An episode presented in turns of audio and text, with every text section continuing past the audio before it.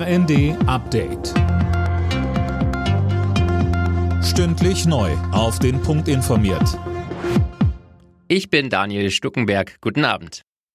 US-Spitzenpolitikerin Nancy Linda Bachmann, Spekulationen über einen Besuch hatten zuvor für Spannungen zwischen den USA und China gesorgt. Herr China betrachtet den Demokrat USA und China gesorgt. Herr China betrachtet den demokratisch regierten Inselstaat als abtrünnige Provinz. Die Regierung in Peking hatte deswegen mehrfach deutlich gemacht, dass sie einen Besuch Pelosis in Taiwan als Provokation ansehen würde und zuletzt sogar mit militärischer Gewalt gedroht. Auch in den USA selbst wird über die Reise diskutiert. Medienberichten zufolge hatten auch Sicherheitsberater von Präsident Biden davon abgeraten.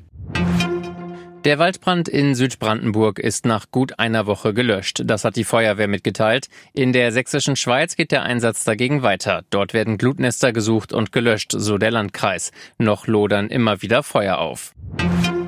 In der Diskussion um Fracking in Deutschland stellt sich Sachsens Ministerpräsident Kretschmer jetzt hinter seinen bayerischen Amtskollegen Söder. Der hatte ja vorgeschlagen zu prüfen, ob in Niedersachsen per Fracking Gas aus tiefen Erdschichten gefördert werden könnte. Während der niedersächsische Ministerpräsident Weil das kategorisch ablehnt, sagte Kretschmer heute bei Welt, Natürlich muss man die Frage stellen, wenn man Frackinggas aus Amerika nimmt, warum man dann nicht in Deutschland auch diese Technologie mit einer wesentlich höheren Umweltschutzmaßnahmen hier fördern kann. Das ist doch vollkommen klar. Diese Fragen müssen jetzt gestellt werden.